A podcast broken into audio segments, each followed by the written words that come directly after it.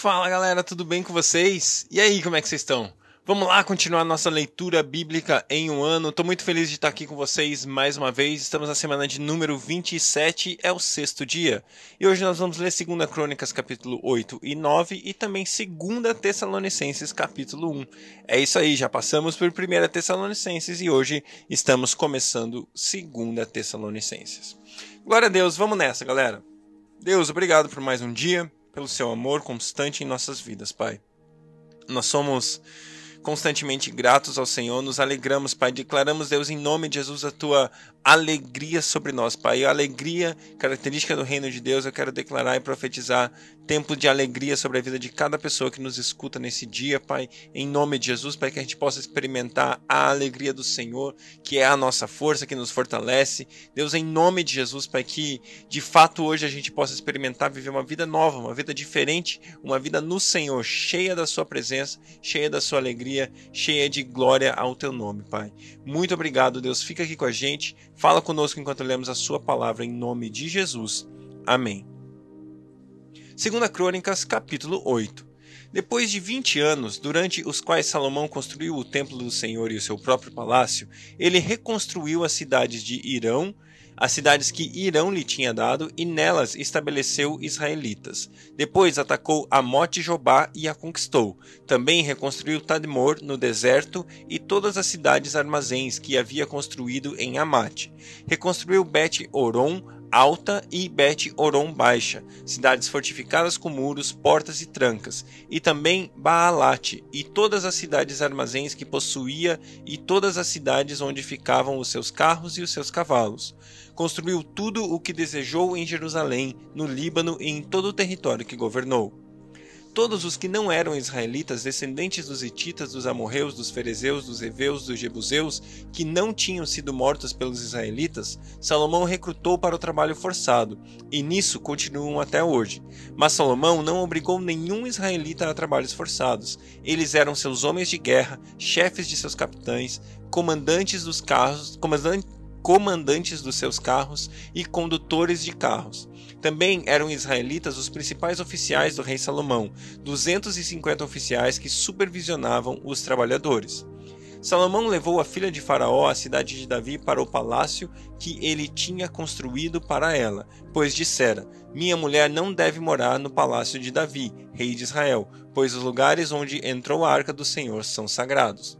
Sobre o altar do Senhor que havia construído diante do pórtico, Salomão passou a sacrificar holocaustos ao Senhor, conforme as determinações de Moisés acerca das ofertas diárias e dos sábados, das luas novas e das três festas anuais: a festa dos pães sem fermento, a festa das semanas e a festa das cabanas. De acordo com a ordem de seu pai Davi, designou os grupos dos sacerdotes para suas tarefas e os levitas para conduzirem o louvor e ajudarem os sacerdotes conforme as determinações diárias.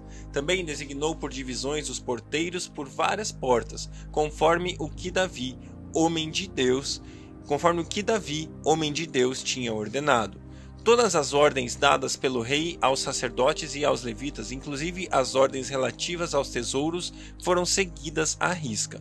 Todo o trabalho de Salomão foi executado desde o dia em que foram lançados os alicerces do templo do Senhor até o seu término. Assim foi concluído o templo do Senhor.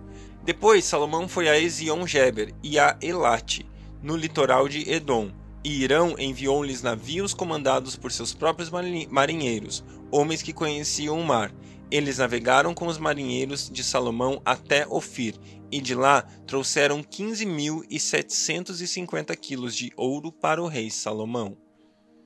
Segunda Crônicas, capítulo 9. A rainha de Sabá soube da fama de Salomão e foi a Jerusalém para pô-lo à prova com perguntas difíceis. Quando chegou acompanhada de uma enorme caravana com camelos carregados de especiarias, grande quantidade de ouro e pedras preciosas, foi até Salomão e lhe fez todas as perguntas que tinha em mente. Salomão respondeu a todas, nenhuma lhe foi tão difícil que não pudessem responder.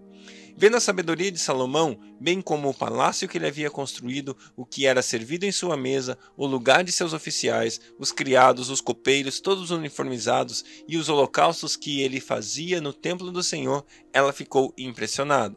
Disse ela então ao rei: Tudo o que ouvi em meu país acerca de tuas realizações e de tua sabedoria era verdade, mas eu não acreditava no que me diziam até ver com meus próprios olhos. Na realidade, não me contaram nem a metade da grandeza da tua sabedoria. Tu ultrapassas em muito o que eu vi. Como devem ser felizes os homens da tua corte, que continuamente estão diante de ti e ouvem a tua sabedoria. Bendito seja o Senhor, teu Deus, que se agradou de ti e te colocou no trono dele para reinar pelo Senhor, pelo teu Deus. Por causa do amor de teu Deus para com Israel e do desejo de preservá-lo para sempre, ele te fez rei, para manter a justiça e a retidão. E ela deu ao rei quatro mil e duzentos quilos de ouro e grande quantidade de especiarias e de pedras preciosas. Nunca se viram tantas e tais especiarias como as que rainha de Sabá deu ao rei Salomão. Os marinheiros de Irão e de Salomão trouxeram ouro de Ofir e também madeira de junípero e pedras preciosas. O rei utilizou a madeira para fazer a escadaria do templo do Senhor e a do palácio real, além das harpas e liras para os músicos. Nunca se tinha visto algo semelhante em Judá. O rei Salomão deu à rainha de Sabá tudo o que ela desejou e pediu, muito mais do que ela lhe tinha trazido. Então ela e seus servos voltaram para o seu país. O peso do ouro que Salomão recebia anualmente era de 23.500 quilos, fora o que os mercadores e comerciantes traziam. Também todos os reis da Arábia e os governadores do país traziam ouro e prata para Salomão. O rei Salomão fez 200 escudos grandes de ouro batido, utilizando 3 kg 600 gramas de ouro cada um. Fez também 300 escudos pequenos de ouro batido com 1 kg 800 gramas de ouro cada um, e os colocou no palácio no palácio da floresta do Líbano. O rei mandou fazer ainda um grande trono de marfim revestido de ouro puro. O trono tinha seis degraus e um estrado de ouro fixo nele. Nos dois lados do assento, do, do assento havia braços com um leão junto a cada braço. Doze leões ficavam nos seis degraus, um de cada lado. Nada igual havia sido feito em nenhum outro reino. Todas as taças do rei Salomão eram de ouro, bem como os utensílios do palácio da floresta do Líbano. Não havia nada de prata, pois a prata quase não tinha valor nos dias de Salomão. O rei tinha uma frota de navios mercantes tripulados por marinheiros do Irão. Cada três anos a frota voltava trazendo ouro, prata, marfim, macacos e pavões. O rei Salomão era o mais rico e o mais sábio de todos os reis da terra. Estes pediam audiência a Salomão para ouvirem a sabedoria que Deus lhe tinha dado. Ano após ano, todos os que vinham traziam algum presente: utensílios de prata e de ouro, mantos, armas e especiarias, cavalos e mulas. Salomão possuía quatro mil estábulos para cavalos e carros e doze mil cavalos, os quais mantinha uma parte, nas, uma parte nas guarnições de algumas cidades e outra perto dele, em Jerusalém. Ele dominava sobre todos os reis desde o Eufrates até a terra dos filisteus, junto à floresta do Egito, à fronteira do Egito. O rei tornou a prata tão comum em Jerusalém quanto as pedras, e o cedro tão numeroso quanto as figueiras bravas de Cefalá. Os cavalos de Salomão eram importados do Egito e todos os outros países. Os demais acontecimentos do reinado de Salomão, desde o início até o fim, estão escritos nos relatos do profeta Natã, nas profecias do Silonita Aias e nas visões do vidente Ido acerca de Jeroboão, filho de Nebate. Salomão reinou 40 anos em Jerusalém sobre todo Israel. Então descansou com seus antepassados e foi sepultado na cidade de Davi, seu pai. E o seu filho Roboão foi o seu sucessor. 2 Tessalonicenses capítulo 1 Paulo, Silvano e Timóteo, a igreja dos Tessalonicenses, em Deus, nosso, nosso Pai e no Senhor Jesus Cristo. Irmãos, devemos sempre dar graças a Deus por vocês. E isso é justo, porque a fé que vocês têm cresce cada vez mais, e muito aumenta o amor de todos vocês uns pelos outros. Por essa causa, nós os gloriamos em vocês entre as igrejas de Deus pela perseverança e fé demonstrada por vocês em todas as perseguições e tribulações que estão suportando.